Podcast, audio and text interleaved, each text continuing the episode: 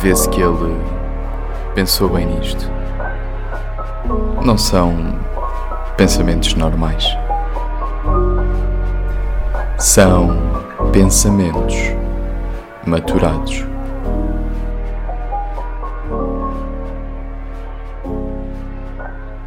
Como é que é, malta? Estamos aí de volta, pensamentos maturados.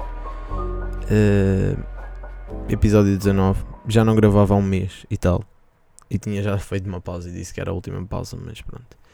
Não vos trouxe uh, episódios por uma razão, porque não tinha nada a acrescentar, não tinha nada a dizer. Também estava de férias, queria estar a desfrutar. E agora com o final do verão, com este tempo uh, que nos deixa um bocado tenso, assim meio que nem chove, nem. Ou chove, depois está sol, depois está a chover outra vez. Pá, um bocado chato. Uma pessoa fica um bocado mais em baixo. O tempo também ajuda um bocado no mood que uma pessoa está. Pá, e já não gravava há muito tempo e eu, bem, está na altura de voltar a gravar.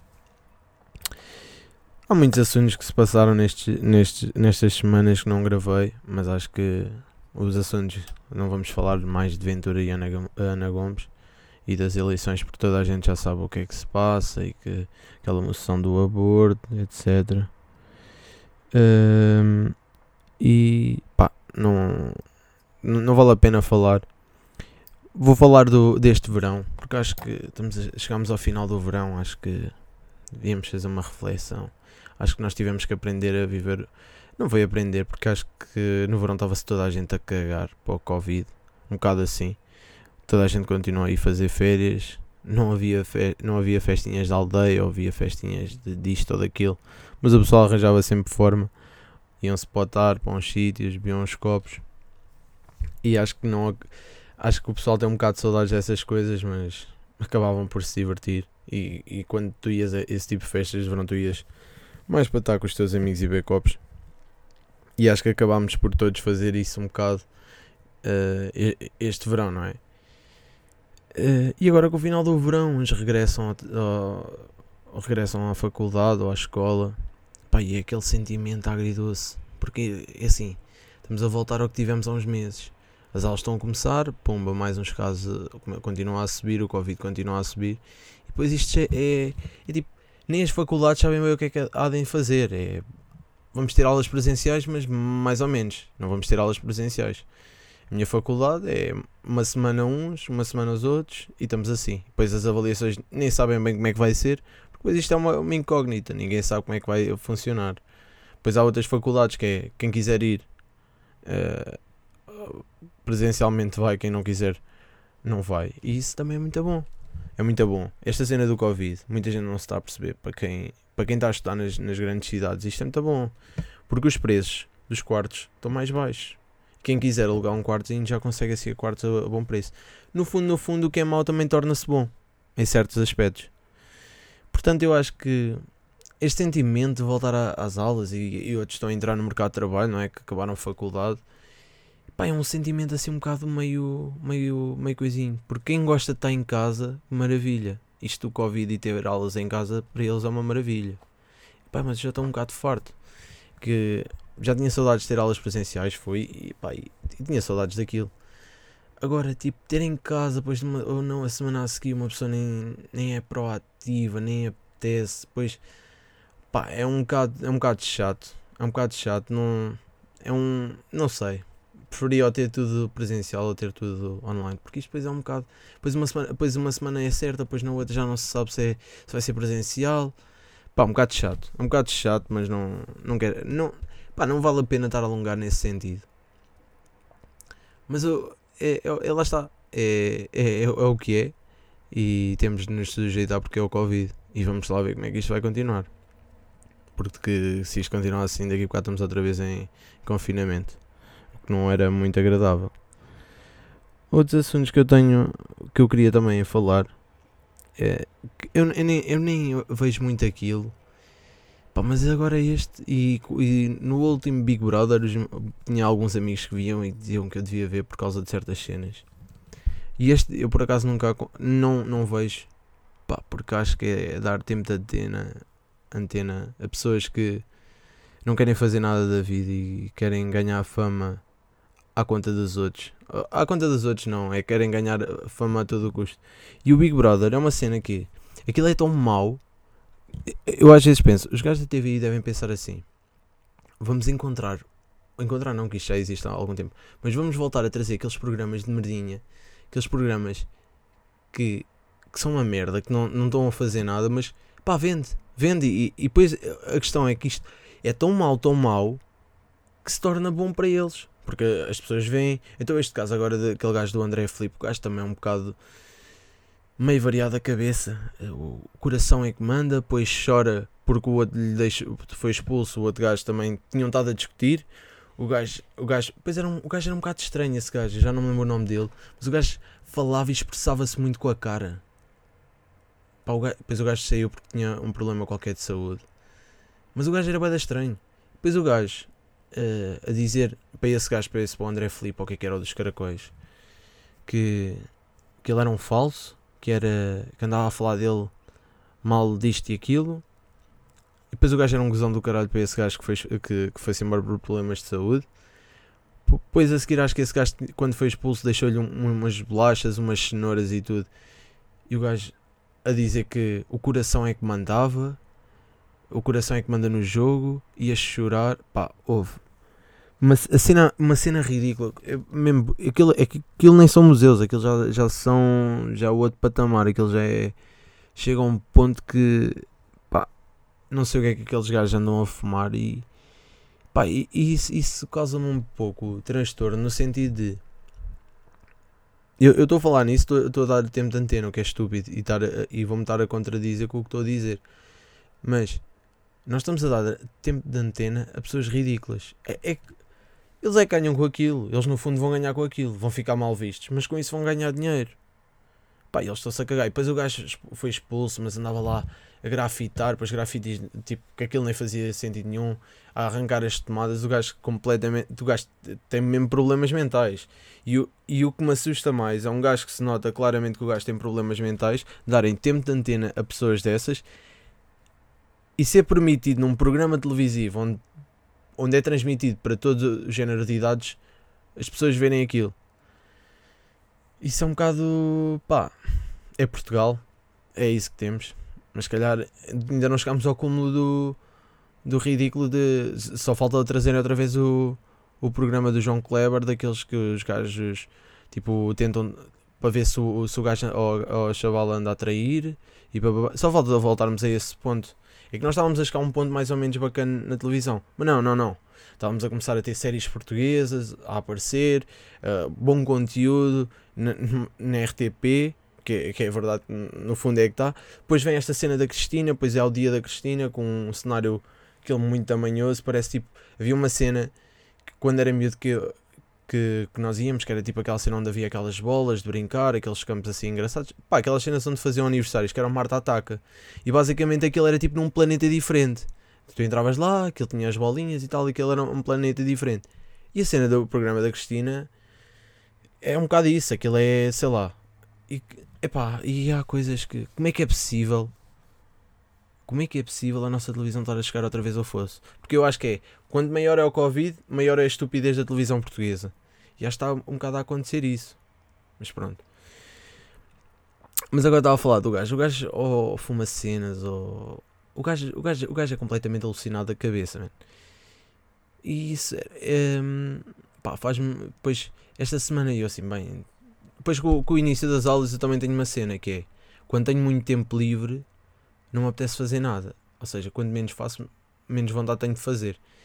E agora, quando comecei as aulas, vou começar a ver filmes, vou começar a ver documentários. Pá, e vi um filme que tinha já na, na cabeça para ver Beautiful Boy com o Steve Carell e o Timothée.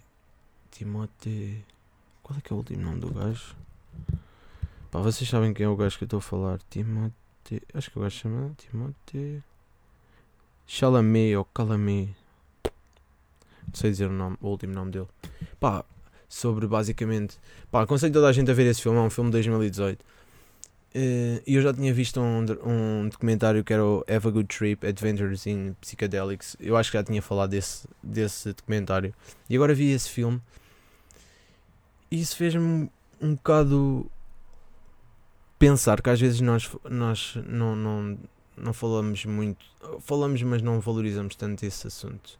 Porque às vezes, e estou a falar no sentido de o, o Beautiful Boy basicamente é o chaval, o Timóteo que tem problemas com droga, começa-se a dar mesmo em drogas pesadas e não consegue sair dali, tem várias vezes recaídas e o pai tenta ajudá-lo e tenta perceber.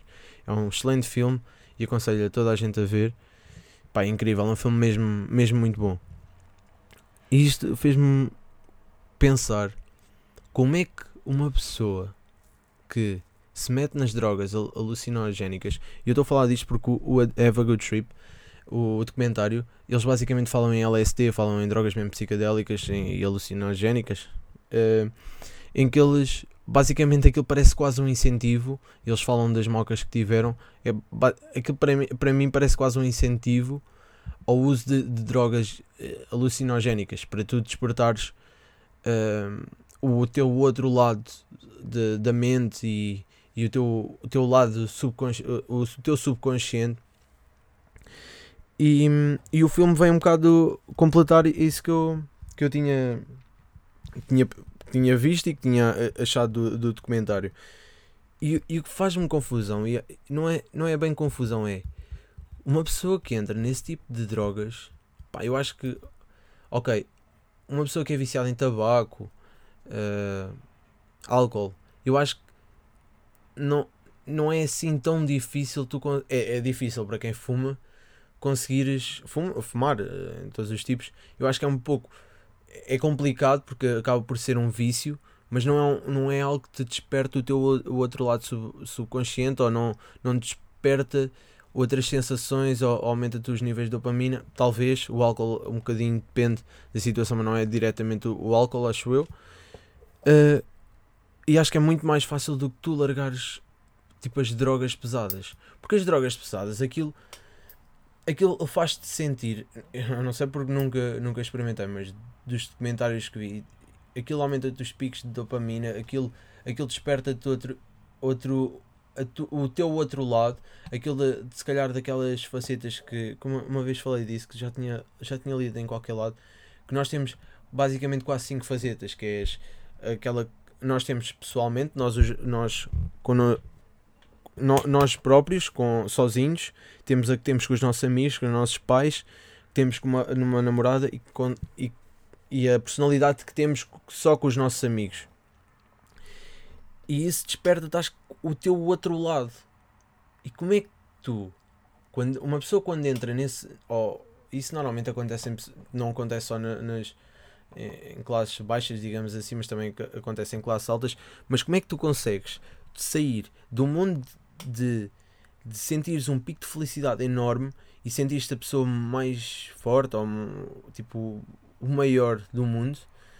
Que são, lá está, são, são cenas momentâneas, são cenas que tu sentes na altura e que aquilo termina, aquilo passa-te a moca, vais abaixo.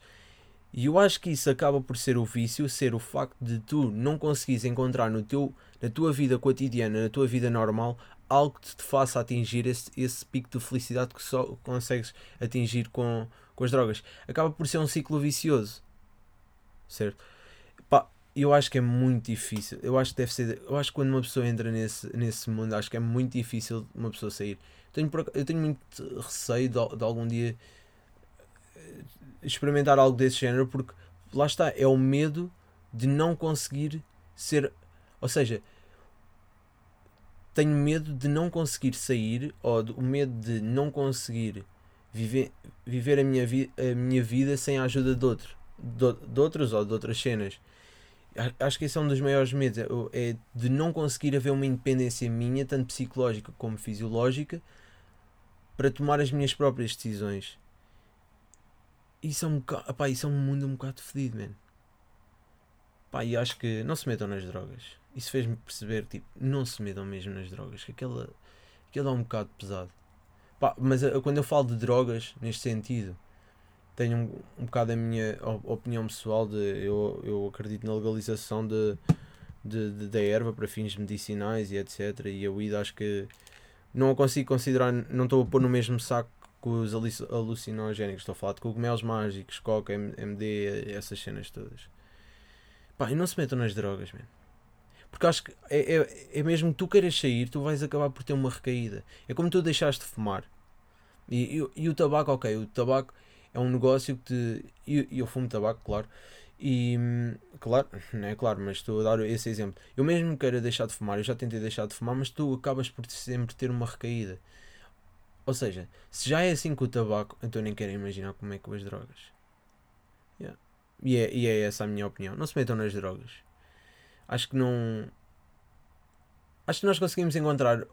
Ok, se calhar aquilo poderá nos despertar picos de felicidade enormes, mas lá está, são momentâneos. Acho que nós podemos conseguir concretizar algo e conseguir encontrar algo desse género sem utilizar essas cenas. Mas é a minha opinião. Outra cena foi, nestes dias aqui, agora, pá, eu sou uma pessoa que acaba por ser, sou, sou acho que considero-me católico. Uh, fui durante muitos anos uh, praticante. E agora recentemente fui à missa, man. Fui à missa. E, e eu sinto que estou numa crise religiosa uma crise uh, comigo mesmo religiosa, em que começo a duvidar de tudo, claro. E cada vez tenho mais esta, esta opinião. Fui à missa e não me senti confortável na missa. Eu, por exemplo, eu gosto de entrar numa igreja e estar, e estar só eu na igreja. Estar naquele momento. Acho que é um momento. Acaba de não ser aquela cena de fé. Não é a questão de fé, é a questão de, de paz. De estar só comigo e pensar e, e estar. E eu não consigo olhar para, hoje em dia, e com esta cena de ter ido à missa, não consigo olhar para a missa da, da mesma forma. Porque imaginem, ok, existem as leituras todas as semanas, estou a falar mesmo no, no, no, nos católicos. Existe, existe o, o salmo, existe aquelas cenas todas as semanas. Mas depois existe o momento do padre, o momento do padre, entre aspas. O padre que está a dar a missa dá as suas palavras e faz a sua interpretação e a, su, e a sua forma de ver a missa que está a dar um, faz, a sua própria interpretação do do que está a acontecer.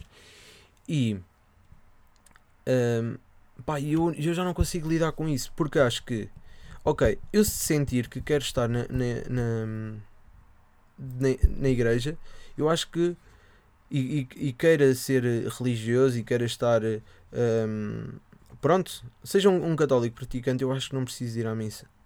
E cada vez sinto mais isso. Porque o que eu estou a ouvir e, o que, e, o, e as palavras que eu estou a ouvir é de alguém que não que está a fazer uma, uma interpretação do que foi escrito há não sei quantos anos atrás, mas quem a própria interpretação dele. E eu sei que eu iria, eu, eu se fosse à missa, por exemplo, agora estou aqui em Lisboa, vou aqui a Lisboa e amanhã e no fim de semana vou a tomar a minha, a minha forma de sair da igreja, mesmo que fosse a mesma, a mesma leitura, iria ser completamente diferente de, de, de, de Lisboa para tomar. Porque o que eu estou a ouvir é alguém que está a, inter, a interpretar as palavras de, de, de, de Deus ou de, pronto, da Bíblia e está a transportar isso para as pessoas que estão no, no, no seu meio. E isso, e isso poderá ser influenciado, porque é um ser humano como nós todos, dependendo da semana. E a mensagem poderá ser muito mais negativa ou muito mais positiva dependendo da, da semana da pessoa. Portanto, tipo, eu acho que eu, isto é a minha opinião pessoal. Eu hoje em dia prefiro ir à missa. Não, não prefiro não. Eu não eu não gosto, eu acho que não é não gostar, é acho que já não me sinto confortável na missa. Prefiro se precisar de ir a, uma igreja e estar com, com Deus, entre aspas, ir, ir sozinho a uma igreja num, num ambiente uh, num ambiente que não está ninguém. É basicamente um, um género de um sítio quase para meditar, digamos assim. E isso faz-me pensar também sobre a religião e que me custa hoje em dia ver. Não é, não é gostar, porque isso tem a ver um bocado com, com a forma como tu vês um, as igrejas e vês, e vês a religião, mas numa sociedade tão evoluída como a nossa, hoje em dia é tão difícil tu conseguires, e pessoas que estudam a, a, a ciência e o universo consigam acreditar que Deus foi. Epá, isto é um bocado polémico, mas é verdade. Que, se, que, que tudo o que te acontece na vida tem a, tem a ver que, com alguém, um ser superior, que decidiu que isso acontecesse neste momento. Eu não consigo ver isso agora. mas, mas eu consigo entender pessoas mais velhas terem, ter- serem agarradas à religião. Muitas vezes as pessoas mais, mais idosas mesmo são muito agarradas à religião porque só têm isso na vida delas. É um pouco de fé e de sentirem um pouco de companhia nos seus últimos anos de vida. E, epá, e é muito difícil hoje em dia, numa sociedade como a nossa, a- n- pessoa- pessoal, pessoal da nossa idade, hoje em dia, pá, respeito, claro que respeito, mas na minha cabeça é um bocado difícil tu conseguires só ver aquilo. E, mas e quando falo do catolicismo, estou a falar de, não estou só a falar disso, estou a falar de várias religiões.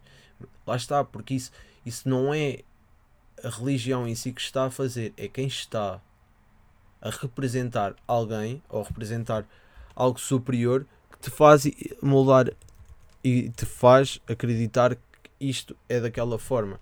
E acabamos por não ter uma opinião pessoal sobre a religião e não conseguimos olhar para a religião de uma forma eh, nós próprios ler nós próprios lermos o que está o que acontece o que está escrito e interpretarmos de, de- de certa forma porque vamos sempre olhar para as coisas de uma forma como é que eu ia dizer é eh, acabamos por ser influenciados na forma de pensarmos, eh, neste caso na religião, por uma opinião de alguém que está a expressar-se. E isso acontece também lá na cena do, das Arábias e etc. O, que o Estado Islâmico está a crescer muito por causa disso. Porque existe, ok, está escrito na religião deles isto, mas as pessoas estão a ser incentivadas a fazer, a, a tomar um, caminho terrorista, digamos assim, por alguém que interpre- interpreta as palavras de, de Allah ou do, do Deus que, ele- que eles acreditam e que transporta e usa a religião para conseguir concretizar o que pretende. Ou seja, aquilo não é o que a religião pretende, mas sim o que as pessoas pretendem. O que aconteceu um bocado também, e se, se virmos os grandes políticos utilizavam um pouco a religião também para seu benefício próprio, para conseguir eh, chegar às classes às classes mais, mais baixas e conseguir chegar a toda a gente. E esta é a minha opinião sobre a religião. Malta, foi um episódio assim um bocadinho só para voltarmos. Para a semana voltamos, vamos ter o episódio 20. Episódio 20, no meu dia de anos. Já, para a semana faço anos. Pá, e estou um bocado. Estou um bocado. Um bocado tenso. Vou falar um bocado sobre fazer anos em tempo de Covid. Para a semana. Vou falar sobre isso. Não, não vou falar hoje. Vou-vos deixar só com estes temas. Espero que gostem. Se gostarem, ah, têm o Instagram do Pensamentos Maturados. Também podem seguir o meu, o meu Instagram. E é assim. E é isso. Fiquem bem, portem-se bem e um beijinho para todos.